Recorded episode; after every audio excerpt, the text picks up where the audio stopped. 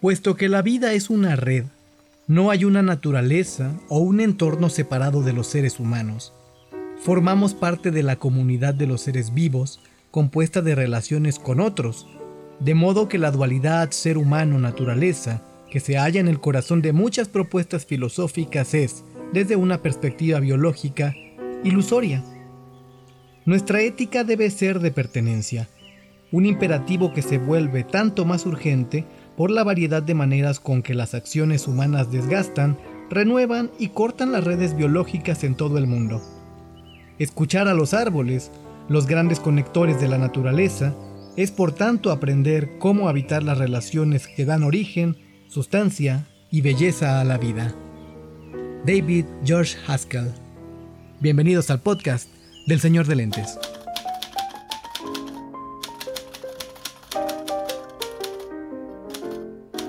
De todos los inventos y artilugios creados por el ser humano, no hay ninguno tan mágico como las palabras. A partir de ellas descubrimos y comprendemos el mundo, recreamos el pasado, explicamos el presente, dibujamos el futuro. Cuando aprendemos a combinarlas con maestría, el arte florece con una fuerza incomparable. Este gato lector lo sabe y lo celebra. Bienvenidos al podcast del Señor de Lentes.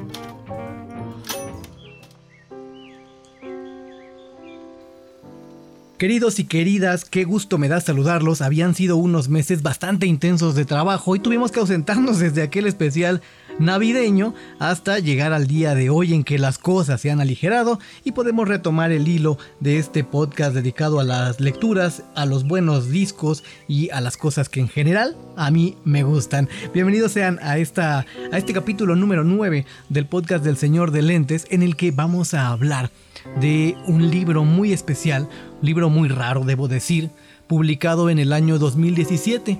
Su título es Las canciones de los árboles, un viaje por las conexiones de la naturaleza, y su autor es eh, David George Haskell. este libro es una pieza muy interesante porque eh, su autor es eh, biólogo y divulgador de la ciencia, y eh, en 2012 publicó un libro que en español se conoce como En un metro de bosque. Es algo muy singular porque él se sentó en una piedra durante un año y llevó a formato de libro todo lo que vio durante ese año sentado en esa piedra. Rápidamente este libro ganó muchísima fama, se empezó a traducir a Haskell a muchos idiomas y en 2017 llegó el esperadísimo segundo libro de David George Haskell, que es este el que estamos hablando, llamado Las canciones de los árboles. ¿De qué se trata este libro? Este libro está compuesto por dos partes en las que em, Haskell nos cuenta, eh, nos pone como contexto árboles muy específicos de este planeta, y no quiero decir especies o eh, no, sino ejemplares específicos a los que nos da sus coordenadas al inicio de cada una de las lecturas, y entonces desarrolla una especie de narrativa muy particular en la que nos cuenta todo lo que sucede sonoramente, eh, es, la base, todo, todo el entorno sonoro que produce y acompaña a este árbol particular del que nos está hablando. Adicionalmente hay información al respecto y opiniones sobre cómo los seres humanos nos relacionamos con la naturaleza y convierte a este libro en uno de los ejemplares más raros publicados en español por eh, la editorial Turner. En algún momento tuve la oportunidad de hablar con el, con el director de Turner y justamente eh, fue él quien me recomendó este autor y este libro porque le parecía una de las mejores piezas que ha publicado su editorial dentro de la colección Noema, que es una colección de ensayo. A lo largo de las, eh, poco más de 270 páginas que tiene este libro, nos encontramos con ceibos, con palmeras, con fresnos, con abetos, con mitsumatas, con el avellano, con secuoyas, con arces, con álamo, eh, un álamo en Virginia, un peral, un olivo y un pino blanco.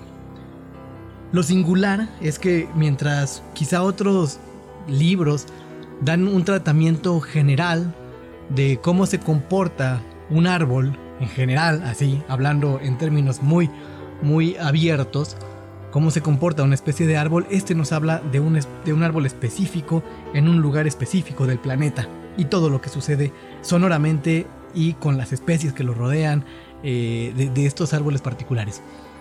El, estilo de Haskell es muy singular también, no solo de por sí ya el, propio planteamiento del libro es bastante, bastante poco común y su estilo también lo es porque está un paso entre la divulgación científica, la poesía y el periodismo. Tiene mucho de crónica eh, como está narrado este libro y tiene también mucho de divulgación científica.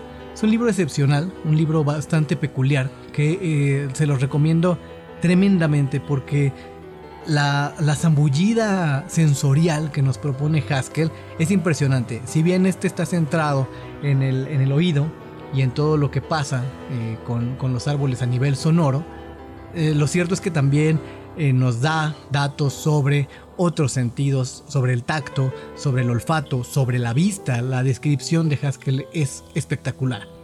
En fin, este libro está publicado en español por la editorial Turner en su colección Noema, se publicó en 2017, se llama Las canciones de los árboles un viaje por las conexiones de la naturaleza. Su autor es David George Haskell, biólogo y autor, eh, biólogo y escritor de divulgación científica. Sin más por ahora, les voy a dejar una lectura que preparamos y regreso para platicarles con qué establecimos el diálogo, que al final se encontrarán una sorpresa solo porque el texto me lo propuso. Ahí se los dejo, esto es Fragmento de las canciones de los árboles de David George Haskell.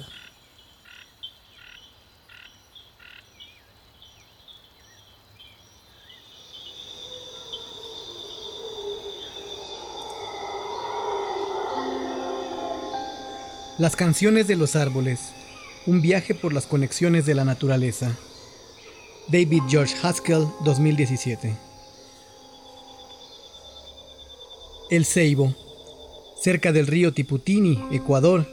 0 grados 38 minutos 10.2 segundos sur. 76 grados 8 minutos 39.5 segundos oeste. El musgo ha echado a volar elevándose sobre unas alas tan finas que la luz apenas se da cuenta de la travesía. El sol no deja un color sino una sugerencia. Los foliolos se esparcen y los musgos planean sobre largas brisnas. Un ancla fibrosa ata a todos los planeadores al enjambre de hongos y algas que cubre cada rama. A diferencia de sus parientes encogidos y encorvados del resto del mundo, estos musgos viven donde el agua no tiene piel ni frontera. Aquí el aire es agua. Los musgos crecen como algas filamentosas en mar abierto. La selva acerca la boca a todas las criaturas y expira. Tomamos aliento. Cálido, oloroso, casi mamífero, parece fluir directamente de la sangre de la selva hasta nuestros pulmones. Animado, íntimo y sofocante. A mediodía los musgos vuelan, pero los seres humanos estamos de espaldas, acurrucados en el vientre fecundo del cenit moderno de la vida. Nos encontramos cerca del centro de la reserva de la biosfera de Yasuní, en el oriente de Ecuador. Estamos rodeados por 16.000 kilómetros cuadrados de selva amazónica, divididos entre un parque nacional, una reserva étnica y una tierra de nadie, una selva que se extiende cruzando las fronteras colombiana y peruana, y que, vista desde la majestuosa mirada de los satélites, constituye una de las mayores manchas verdes de la superficie de la Tierra. Lluvia. Cada pocas horas lluvia. Lluvia que habla una lengua propia de esta selva. La lluvia amazónica es distinta no solo por el volumen de lo que nos cuenta, tres metros y medio de precipitaciones al año, seis veces más de lo que recoge la Gris Londres, sino por su vocabulario y sintaxis. Las esporas invisibles y las sustancias químicas de las plantas cubren de neblina el aire que flota sobre el dosel arbóreo.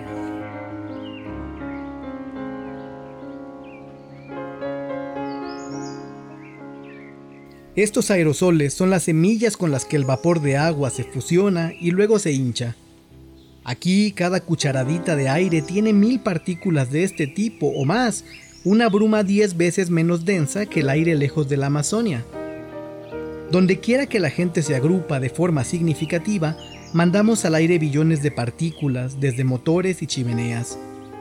Como aves que se revuelcan en el polvo, la vigorosa agitación de nuestras vidas industriales levanta una niebla.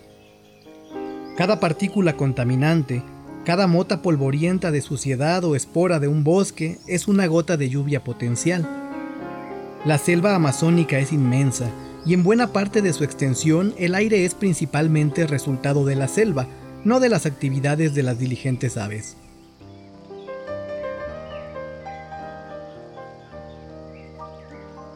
El viento a veces trae polvo de África o smog de una ciudad, pero la Amazonia habla sobre todo su propia lengua. Con menos semillas y abundante vapor de agua, las gotas de lluvia se hinchan hasta alcanzar tamaños excepcionales. La lluvia cae en grandes sílabas, fonemas distintos al habla entrecortada de la lluvia en la mayor parte de las masas continentales. No oímos la lluvia en el agua que cae silenciosa, sino en las muchas traducciones que nos brindan los objetos con los que la lluvia se topa. Como en cualquier lengua, y todavía más en una con tantas cosas que contar y tantos intérpretes dispuestos, los fundamentos lingüísticos del cielo se expresan con exuberancia formal.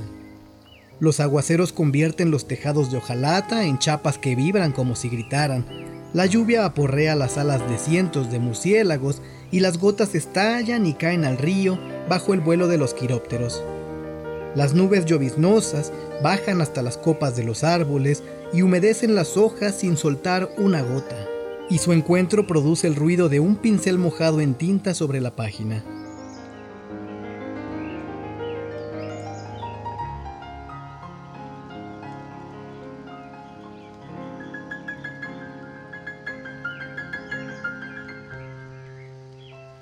Las hojas de las plantas son las que hablan con más elocuencia el lenguaje de la lluvia. Aquí la diversidad de plantas alcanza niveles sin parangón en la Tierra. Más de 600 especies de árboles viven en una hectárea, más que en toda América del Norte. Si inspeccionamos una hectárea adyacente, todavía añadimos más especies a la lista.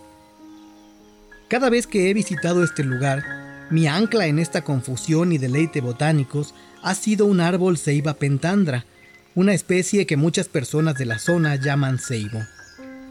Rodeo su pie con 29 pasos, pasos que sortean raíces tabulares que salen en forma radial del centro. Cada raíz empieza en el tronco a la altura de la cabeza y luego desciende hacia la selva.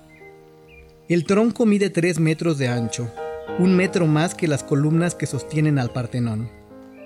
A pesar de su tamaño impresionante, el árbol no es tan antiguo como los pinos, olivos y secuoyas que viven en climas fríos o secos y cuentan los años en milenios. En la Amazonia, llena de hongos e insectos, pocos ceibos viven más de 200 años. Los ecólogos calculan que este árbol tiene entre 150 y 250 años. El árbol es grande no porque sea viejo, sino porque los ceibos jóvenes estiran 2 metros cada año y sacrifican la fortaleza de la madera y las defensas químicas a cambio de la rapidez de crecimiento.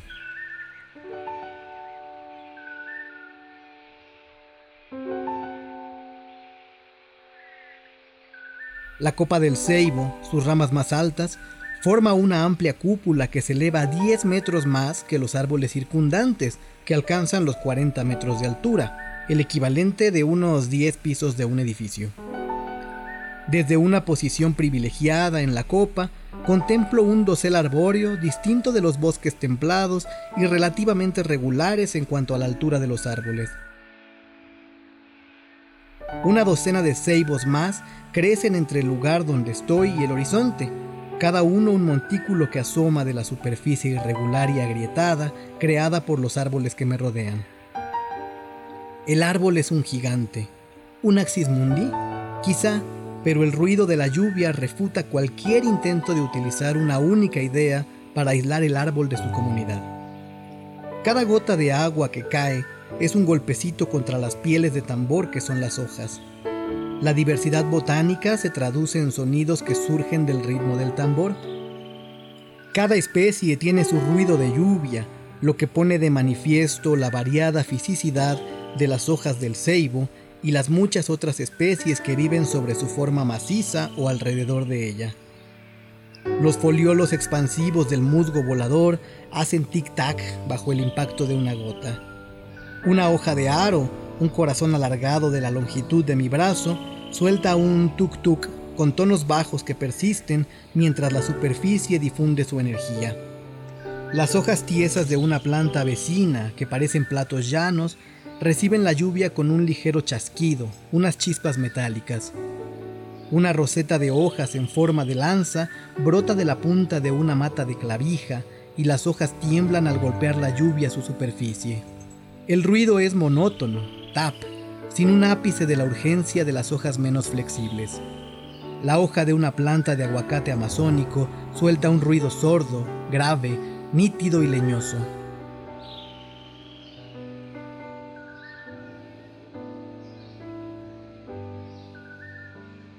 Estos sonidos proceden de las plantas de sotobosque, especies que echan raíces bajo las ramas extendidas del ceibo y en la tierra pobre que rodea al tronco. El agua que golpea el sotobosque ya ha atravesado muchas hojas en su descenso. En las copas de los árboles, la mayoría de las hojas presenta formas características de los trópicos, superficies lisas terminadas en puntas agudas o filamentos. Estas puntas de goteo combinadas con superficies de hojas resbaladizas, acumulan agua que forma grandes lágrimas. Al hincharse las lágrimas en la punta de la hoja, el agua se convierte en una lente que refracta la luz, de modo que dentro aparece una imagen invertida de la selva.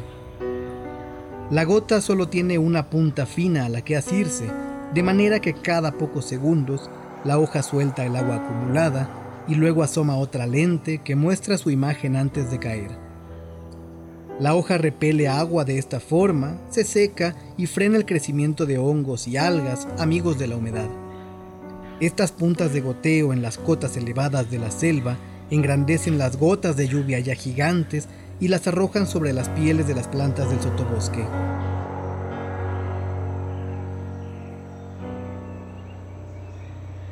Las hojas más grandes son las que acumulan más agua y las que gotean más rápido, de modo que los ritmos del sotobosque surgen de la diversidad de las formas de las hojas en la copa del ceibo.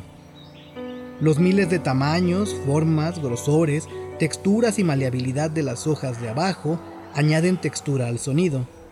Incluso la hojarasca canta con un vigor que no me he encontrado en ninguna parte. Este ruido del suelo es el tic-tac de miles de relojes con resorte, cada uno de los cuales libera la tensión con un chac, propio del enredo leñoso de la superficie en descomposición.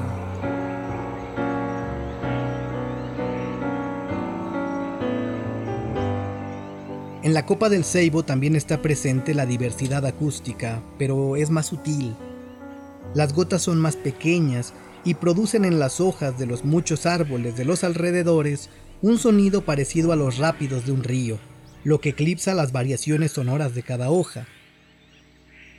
Como estoy de pie en las ramas de arriba de un árbol más alto que los demás, que hace sombra al resto, el ruido de los rápidos de un río viene de debajo de mis pies. Me siento como si estuviera del revés, como la imagen en una lágrima, desorientado al oír lluvia selvática bajo mis pies el ascenso de 40 metros por una serie de escaleras metálicas me ha llevado a través de las capas de lluvia. El ruido de la lluvia sobre la hojarasca y las plantas del sotobosque desaparece a un metro o dos del suelo, sustituido por el chasquido sobrio e irregular de las gotas sobre las hojas escasas, con los tallos estirados hacia la luz y las raíces horadando el suelo.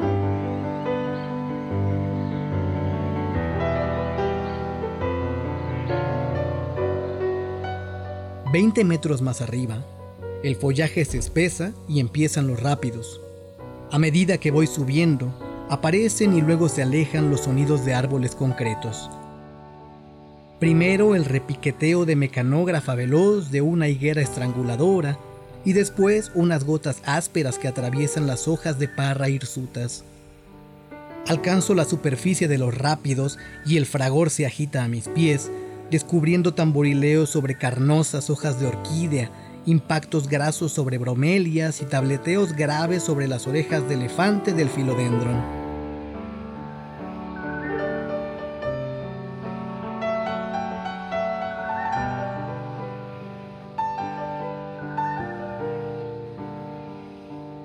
Toda la superficie de los árboles rebosa de vegetación.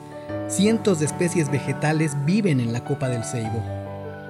Aquí los artilugios humanos para no mojarse son inútiles y embotan los oídos.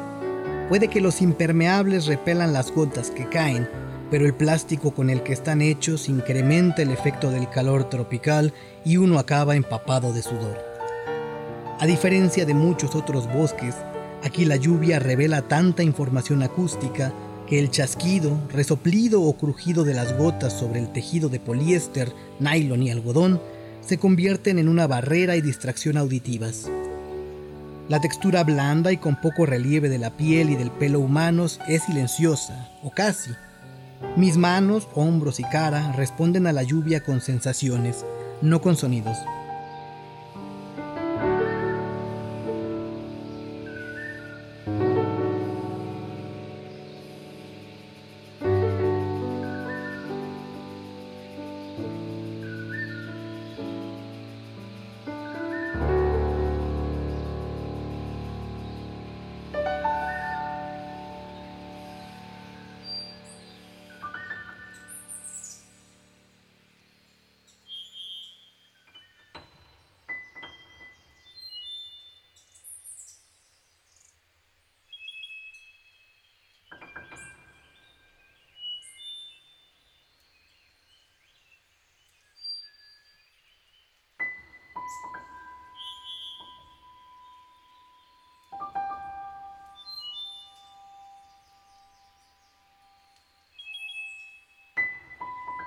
Cuando los misioneros occidentales llegaron aquí, insistieron en que sus súbditos colonizados y evangelizados llevaran ropa.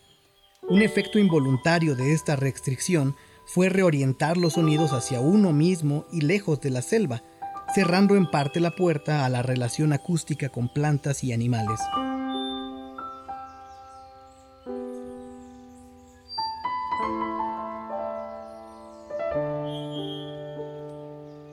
En mis conversaciones con los Guarani, la cultura indígena de la zona, siempre han aparecido sin que vinieran a cuento comentarios sobre la incomodidad y la coacción de la ropa con la que hay que visitar el pueblo.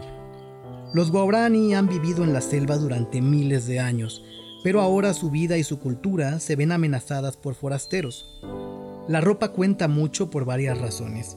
Sospecho que una de ellas es la desconexión de la comunidad acústica, una pérdida significativa para gente que vive en medio de relaciones entre múltiples especies. Igual que la maquinaria ensordece a algunos trabajadores de fábrica que acumulan fragmentos de estopa en los oídos, los que van tapados también pierden a veces la capacidad de oír.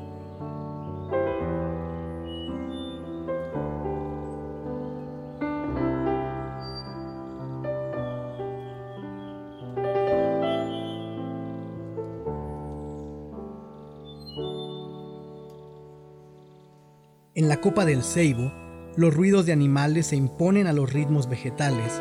Gañidos, murmullos, aullidos, silbidos, chillidos y aleteos.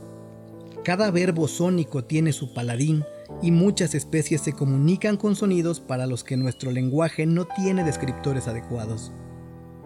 Las alas desdibujadas de un zafiro golondrina zumban, un sonido con un matiz de chillido que recuerda a un látigo. El pájaro, un destello del tamaño de un pulgar de un azul y un verde irisados, mete el pico en el arco rojo de flores que brota de una bromelia cebra.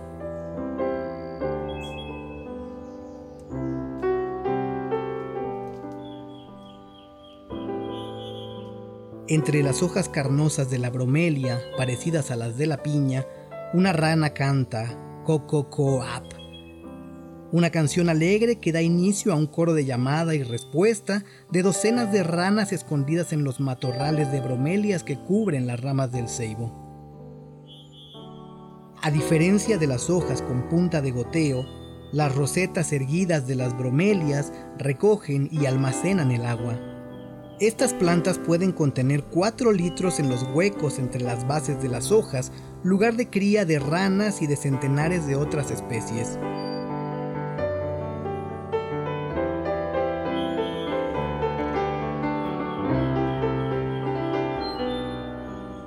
Una hectárea de selva esconde 50.000 litros de agua en las bromelias de las copas de los árboles y buena parte de ese volumen se acumula a lo largo de las ramas de los árboles grandes que sobresalen.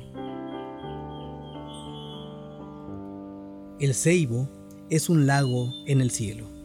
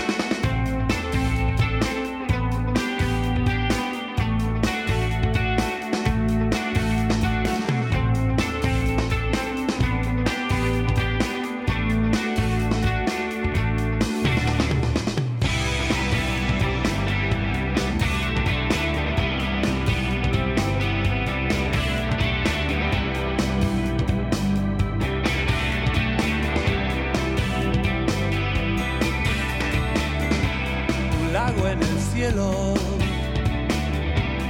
Quiero ser suave.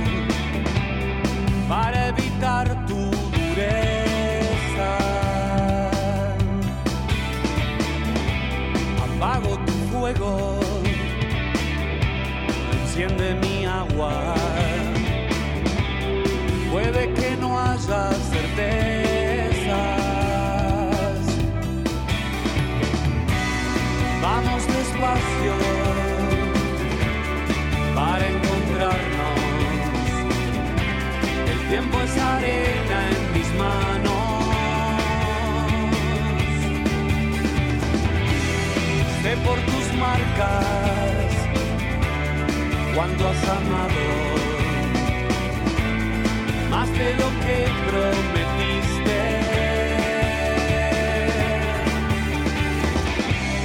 Hoy te apuré,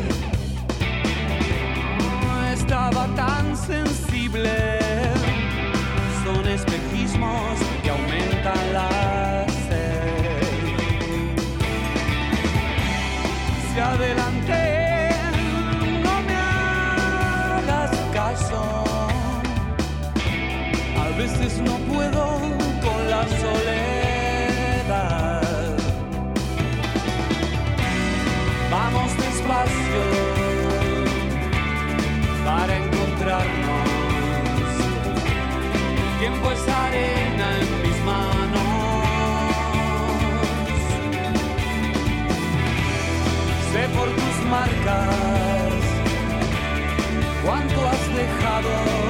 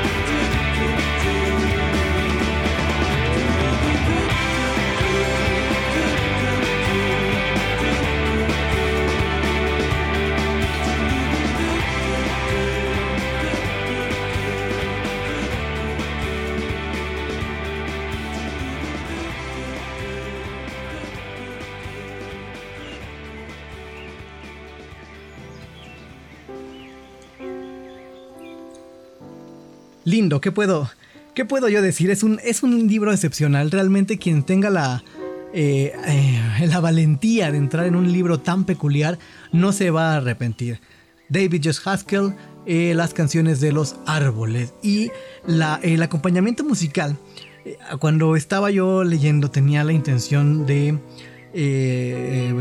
musicalizarlo acompañarlo o hacerlo dialogar con un disco que les recomiendo muchísimo que se llama Solo un Mundo. Es de Javi Ruibal, un jazzista em, de España, hijo de Javier Ruibal, que publicó este disco Solo un Mundo inspirado en los parques nacionales, en varios parques nacionales a, lo largo y ancho del orbe. Al final decidí, eh, por el tono y por el ritmo de la propia lectura, decidí no hacerlo porque es un disco, al final es, es un disco de jazz, es un poco exigente al oído, y recordé este álbum tan peculiar llamado Simbiosis, un álbum que publicara el, maestrísimo eh, Manuel Obregón en 1999. ¿Quién es Manuel Obregón? Manuel Obregón es un pianista excepcional de Costa Rica que eh, durante mucho tiempo empujó proyectos muy singulares, ¿no? Desde crear una orquesta, la orquesta Río Infinito, con órganos y de, lo que fueron las misiones en Centroamérica, hasta la orquesta de la papaya, que era una orquesta transnacional que reunía músicos y músicas de los, eh, todos los países que conforman Centroamérica. Entre otras cosas, después de, ser eh, eh, compositor, pianista y también uno de los líderes del grupo Malpaís, muy importante en Costa Rica, él fue ministro de Cultura y Juventud en, en su país y después de eso ha, seguido con su trabajo como, como eh, gestor cultural y como compositor. Muy recomendable también la obra entera de Manuel Obregón. Este disco en particular del que extraímos tres temas para acompañar la lectura de Haskell se llama Simbiosis, es de 1999 y básicamente de lo que trata es de un diálogo entre la composición de piano y los sonidos de la selva centroamericana. Entonces, pues venía más que a cuento y le da un tono bastante particular. Y lo último, obviamente lo reconocieron, es el maestro Gustavo Cerati. El texto propio me lo propuso, es un lago en el cielo, el Seibo es un lago en el cielo y no podíamos dejar de escuchar esta maravillosa rola incluida en el disco Ahí vamos. Ahí estuvo Manuel Obregón y Gustavo Cerati conversando con la literatura de David George Haskell.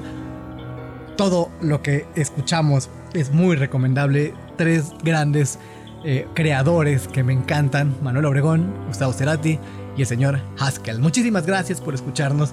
Eh, regresamos, retomamos el ritmo del señor de lentes. Nos escuchamos muy pronto para tener algún disco o alguna lectura por aquí. Y ya lo saben, nos encuentran en las redes sociales donde seguramente ya vieron que estamos publicando eh, más continuamente. Estuvimos preparando durante estos meses, en el, tiempo que nos quedaba de vida, algunos contenidos nuevos. Vamos a hablar de eh, librerías de la Ciudad de México vamos a evaluar un poquito los servicios que dan, eh, a recomendar algunos autores y por supuesto eh, dar continuidad a las lecturas en este podcast y en las recomendaciones que hacemos a través de Tierra 226 con Miguel Solís los días lunes en la plataforma Yo Mobile. Muchísimas gracias por escucharnos, les mando un abrazo gigante, es verdaderamente un placer volver a encender los micrófonos, les quiero, chao.